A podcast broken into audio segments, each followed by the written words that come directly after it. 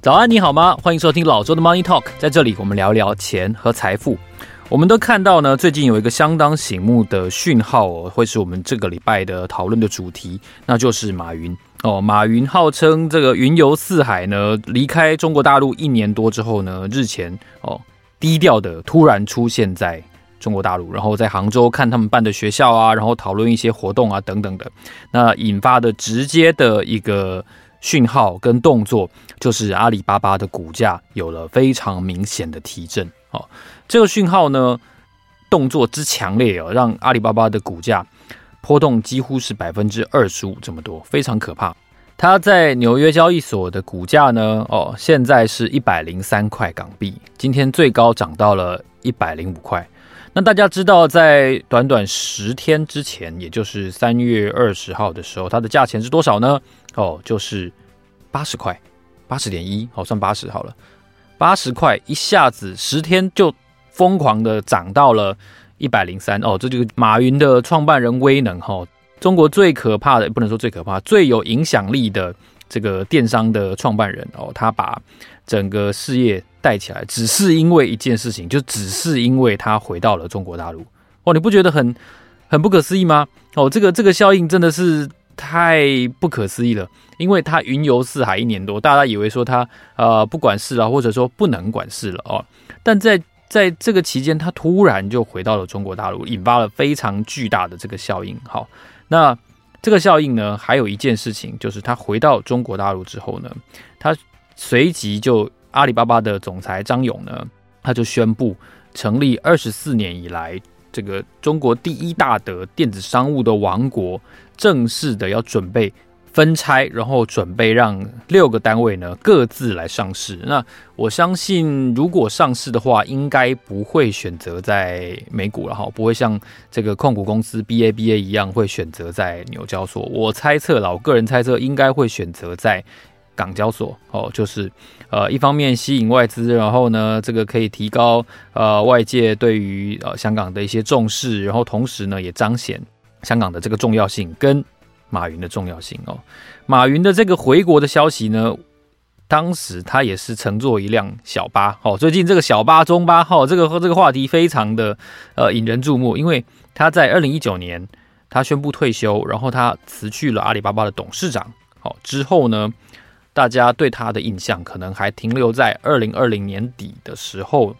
他在上海外滩的一个高峰会上面，非常重炮的抨击了中国大陆当局的这个监管，对于金融的监管，对于呃所谓他们叫数字货币，就是呃线上金融的监管，严重阻碍了金融业往数位转型的方向去创新。然后他痛批说，中国的银行界还在用当铺的思维在。做事情哦，他那大家也都知道，说就是马云的言论是非常出格的嘛，哈，那那马上后续效应就来了，一个月不到，哦，他就当局有约谈过马云，而且同时呢，更重要的一个副作用就是蚂蚁金服的 IPO 哦，在当年十一月五号的 IPO 紧急暂停，我记得是在挂牌前两天被暂停，而且呢。就是中国大陆的政府对于蚂蚁金服实施了非常强力的审查跟监管，哦，那也导致前一阵子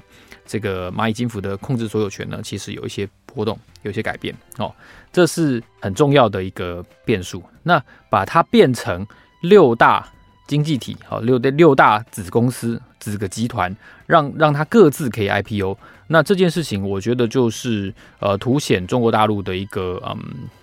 名气的一个转型吧，哦，就是可以说，我觉得可以说，马云向向中国大陆政府做一些妥协哦，但是换取的是让整体阿里巴巴的市值或者说它内涵的价值哦，做一个非常非常大规模的彰显，因为呃，它跟腾讯既然作为全中国最重要的呃电商或者说网络的巨头哦，倚天剑跟屠龙刀的话。理论上，它应该有一个比较好的发展哦，至少在股价上，呃，应该会比较亮丽一点哦。但是我们看到的是，其实它的股价实在是不怎么样哦。随着中国大陆去年的这个动态清零的严格的要求哦，其实它的股价几乎可以说来到了呃，阿里巴巴在上市二零一四年上市之后最差最差的谷底哦。二零一四年呢，它大概是每股差不多八十几九十在纽交所挂牌的，然后呢，慢慢的往上涨，大概涨到了二零二零年底哦，是最高点，差不多三百出头美元，三百块美元哦。那个时候是阿里股价最高的时候。当然那个时候你想想看，二零二零年底的时候。大家都在讲什么 NFT 啊、元宇宙啊，然后线上的房地产哦、加密货币等等，股市也非常热哦。二零二零年底的时候，大家有这个印象吗？二零二零到二零二一的时候，股市非常热哦，所以阿里的股价也水涨船高。但是随着中国大陆的疫情变严重，然后呢，中美之间的这个地缘政治的角力越来越严重，阿里的股价就率先的走低，而且到了去年底的时候。是最低的。去年底的时候，我记得跌到六十三块，六十三块，那是它 IPO 以来最低的价钱哦，非常低。你想想看，我刚才说它最高多少？三百，三百跌到六十三，你算一下它跌了多少？很可怕哎，真超可怕。所以，所以阿里股价嗯惨淡了好一阵子。所以，马云的这个回国呢，它其实是一个，我觉得对于阿里是一个很强烈的一个讯号，就是阿里接下来要要转变了。然后，随着中国大陆全面开放啊。急速的向向这个疫后的新生活、新常态去靠拢，那可能他们也想要哦，让股价活泼一点哦，刺激大家的这个投资信心哦，这是跟跟大家分享的第一个本集节目的一个重点。但是我们今天不只是想要讨论马云而已，我们也不是只有要讨论阿里巴巴和它的股价。其实我觉得要往一个更深的一个方向去走，就是。中国大陆的呃民营企业，或者说他们的私有经济哦，其实是很受考验的哦。就是阿里是是中国大陆最重要的民营企业嘛，好，那腾讯当然也是哦。这两家企业呃作为代表，我觉得反映一件事情，就是私有经济哦，私有产权在中国大陆是。危机四伏啊，真的是用他们的话来说的话，我觉得像是提着脑袋在做生意哦。你会说有这么严重吗？有，就是这么严重哦。而且我今天想要举几个例子跟大家分享。民营企业看似是一个好像天经地义的事情哦，私有产权，呃，然后自由经济嘛，哈，好像中国大陆不也是这样做吗？呃，不尽然哦。我想跟大家推荐一个 podcast，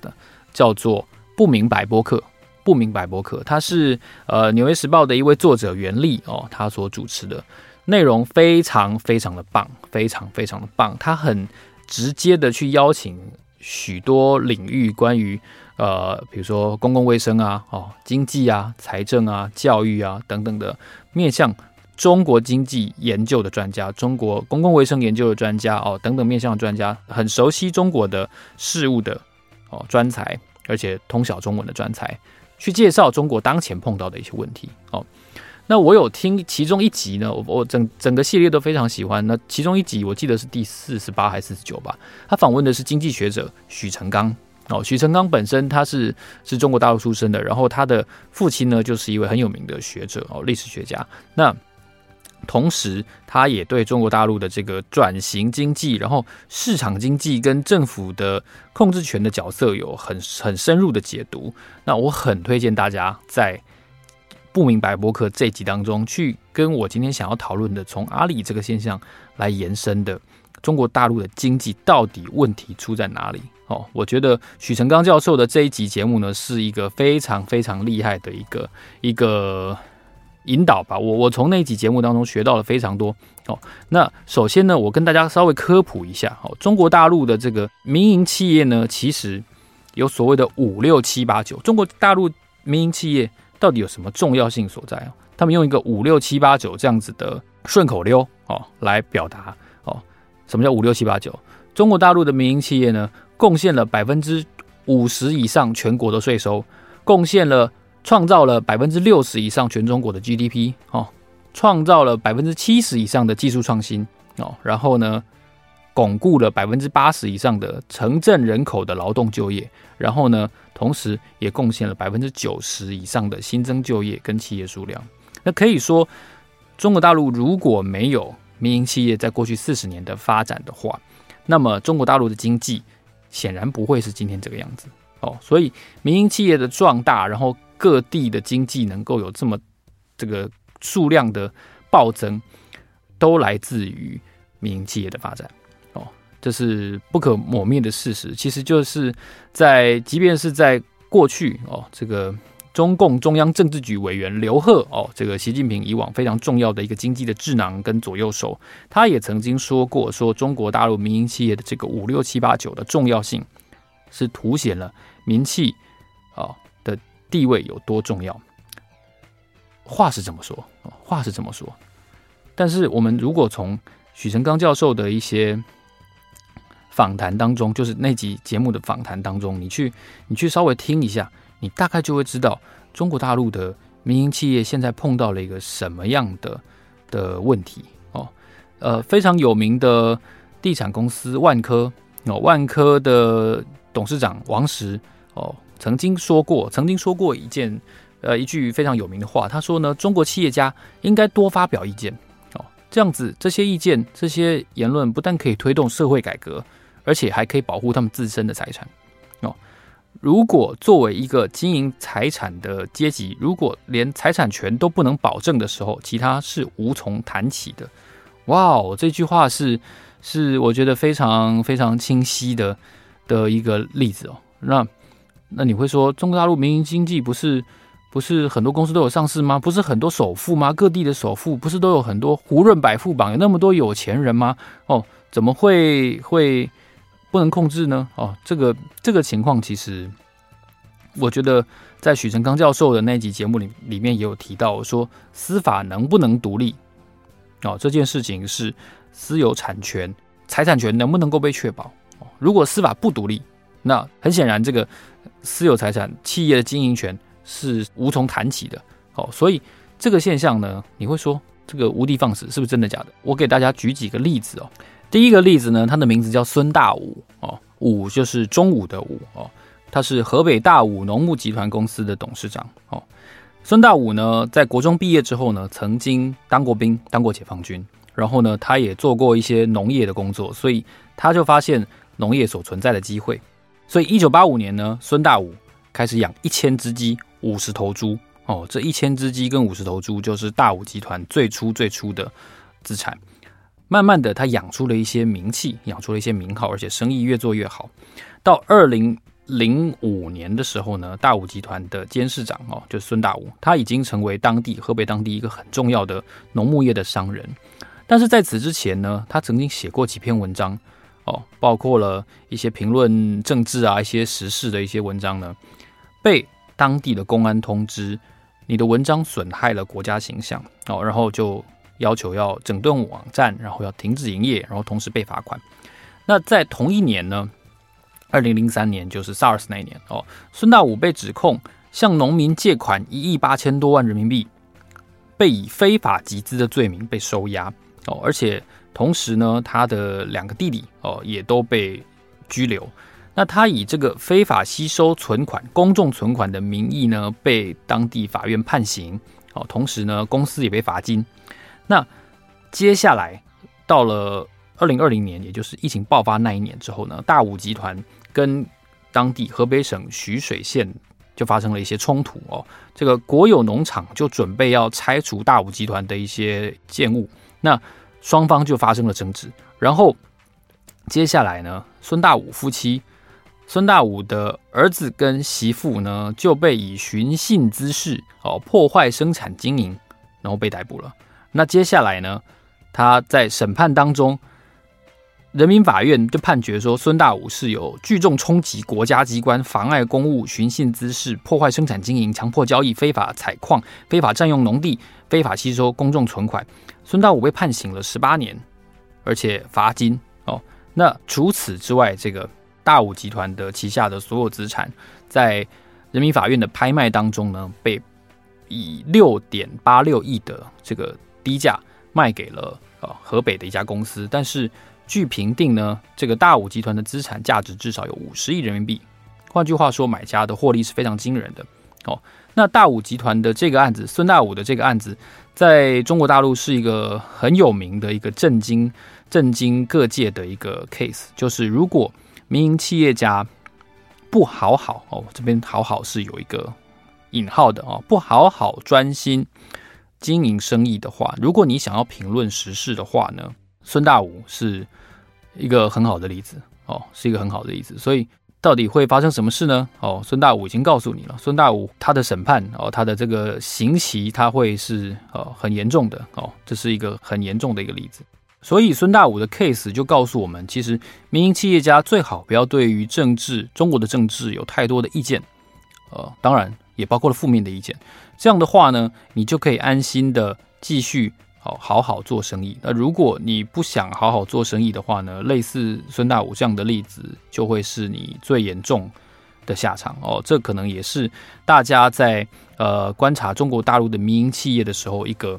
很重要的一个范例，就是我刚刚提到的司法能不能够独立去去作为作为审判。如果大家对于司法的公信力有怀疑的时候，类似这样子的争议案件，我不觉得我有足够的证据说这是百分之百就是一个一个一个假案或者冤案错案，但是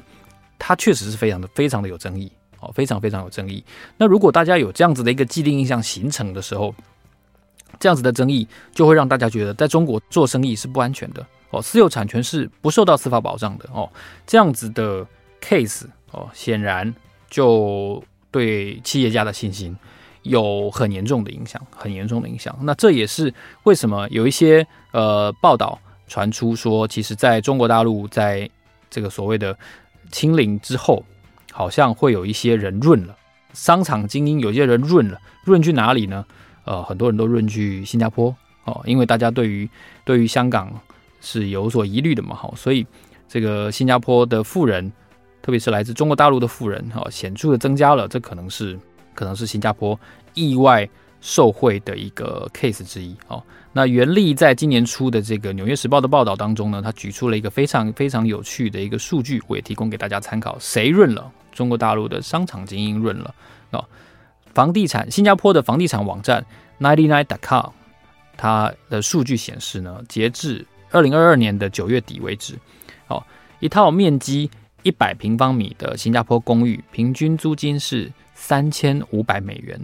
比去年初的时候大涨了百分之二十以上，二十以上。同时呢，这个购买永车证的费用呢，在二零二二年也大涨了百分之四十。哦，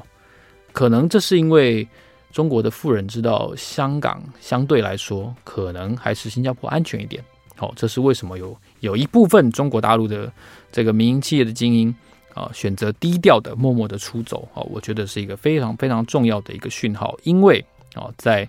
在政治的风向上，他们可能捉摸不定，而且同时他们感觉到不受保障。哦，孙大武这个例子是是，当然他是很极端的例子啊，你只要不要那么出位的话，可能是不被针对的哦，但是。信心是很难挽回的。你回头想一想，细谷银行的例子里面，信心只要松动，它就很难挽回。所以我觉得，呃，这个制度上的问题是马云这个 case 背后，只要稍有资产的人，哦，也许不用像他那么有钱，都会有所担心的。好，我再举下面一个例子。另外一个重点呢，我们在谈过了，呃，马云回国对于中国大陆民企的这个鼓励之后呢，还有这个，呃，中国大陆民营企业家。稍微敢言就可能碰到司法审查的问题之后，第三个面向，我觉得要跟大家探讨的面向，在许成刚教授的节目当中也有提到，就是所谓的私有产权，它定义到底是什么？哦，并不是说你可以在公司董事会上面决定什么决策，不是这样子这么表层而已。私有经济，所谓的这个民营经济，哦，自由经济，它真正的意义上的根源是企业家，就是实质控制人，他有没有最终的控制权？哦，就是我能不能够掌握这家企业最终的所有经营权利，包括解散啦、清算啦、裁员啦、哦配发股利啦，然后投资设厂啦等等，你有没有这个最终控制权？如果董事长有，那这个应该是一个比较合乎定义上的私有产权的体制。那如果没有，那显然对于普世上面看到的私有经济哦，民营企业。它似乎不是那么符合，那这可能也是现在中国大陆的一个面临的一个问题哦，因为我们都知道说，其实过去这几年来，大概习近平上任就是第二任开始，二零一七年开始，我们看到中国大陆一直实施所谓的呃供给侧改革，同时呢，他也在实施国企改革哦。那我们就拿国企当例子好了。那在当时呢，其实我就专访过高盛中国的首席经济学家哈继明，哈博士呢，他就有一个很重要的观点，其实我一直印象很深，一直保留到今天，我都还可以朗朗上口。就是说，哈继明当时就有跟我提到说，国企改革看起来还是加强党的领导哦，他不是说往私有化的方向去走，也就是党是控制一切的。那党是控制一切的，当然也控制国企，也控制国企的所有权跟经营权。哈博士就就举例说，一家公司在其他的经济体制底下，可能是就是董事长嘛，哦，董事长决定一切。但是在中国呢，一家公司的董事长之外，还有党委书记，有党委书记这个职务哦。那当然，对国企来说，最好党委书记跟董事长是同一个人。但如果不是呢？如果不是同一个人呢？那是要听董事长的，还是要听党委书记的？你的答案应该想的跟我一样，对不对？好，应该是党委书记嘛，对不对？因为党控制一切嘛。好，这个许成刚教授在节目当中说，哦，东南西北中，党政军民学，哦，党领导一切，哦，这是这个东南西北中，党政军民学，党就是号令天下，所有的方方面面都由党来控制。哦，所以国企理当如此。那对于民营企业呢？民营企业在最近中国这几年有一个名词叫做。混合所有制，啊，什么叫做混合所有制呢？混合所有制的意思就是说，政府持有一部分民营企业的股权。哦，这个在《华尔街日报》前一阵子也有提到，就是民营企业可能会提出百分之一的股权，让国企或者是国家来持有。那这个百分之一的所有权，就号称是呃所谓的黄金否决权。哦，这百分之一就是像特别股一样，哦，它拥有否决权。它虽然只有百分之一，但那是有否决权的。那只要这百分之一由政府持有的投反对票，这这个决策就不能够实行。所以这件事情，即便你号称你是企业家，你是董事长，你是创办人、chairman、总裁，whatever，看起来控制权最终控制权并不在你手上，而是在这个百分之一的特别股手上，也就是在党的手上。那如果这个情况是属实的话，似乎对于民企来说，它的经营的诱因跟动机。哦，似乎就不够了。哦，这件事情会影响中国大陆本地的民营企业，会是会是很多的。因为大家会思考一件事情，就是我的决策本来应该是最有利的方向去思考，但如果党的想法跟我不一样，那到底公司要听我的还是听党的？哦，那如果我的全副身家都是由党来决定的话，那我为什么要好好经营呢？哦，这是一个非常非常合理的一个一个推论，这是经济学上的推论哦。所以，所以这个情况，我觉得加上刚才呃，民营企业不可以对政治或者说对于政府的决策方向有意见，你只能跟随会计学上面这个所谓的永续经营、持久经营的假设，这个假设会有很大的疑问跟动摇。那这也是为什么反过来看，马云这次回到了中国大陆会引起这么大轰动的原因，因为根底就是。大家对于民营企业的体制，整个中国大陆的外资也好，市场也好，是没有信心的哦。大家没有信心，对于政府的呃承诺和法治或司法独立是没有信心的。所以长久经营下来，我出钱，我承担风险，有这个必要吗？哦，我需要冒这么大的风险吗？我需要这么激进吗？我需要把生意做得这么好吗？哦，这些其实是是对于中国大陆如果。民营企业要持续走下去，要让它更活泼的成长，不是只有台面上这些政治的口号说一说而已。它应该是要拿出更多，让这个体制真的能够确保私有产权。所以马云的讯号呢，最后总结了这个三个刚才提到的这件事情。哦，我觉得给大家的一个学习就是说，我至少我自己的的观察是是如此。呃，我认为中国大陆的民营企业的经济在经过了这几年的嗯。比较不往自由方向去靠拢的改革之后呢，有很大的受挫、挫败。那国内的中国大陆的国内的经营环境也有很严苛的挑战。那当然，企业家信心不足的情况下，面对这么严苛的挑战，那我干脆不做了，可以吧？哦，我我我少做可以吧？我不要承担那么大的风险，可以吧？所以越来越不健康。哦，那如果想要改变这件事情的话，你只能从这些非常嗯。根本性的改革去着手。好，如果你喜欢这期节目的话呢，如果你关心中国经济，或者说你关心马云的去向何方的话呢，欢迎你在 Apple Podcast 给我们留言，按五颗星，告诉我，呃，你有没有听过不明白播客？那你有没有听过老周 Money Talk？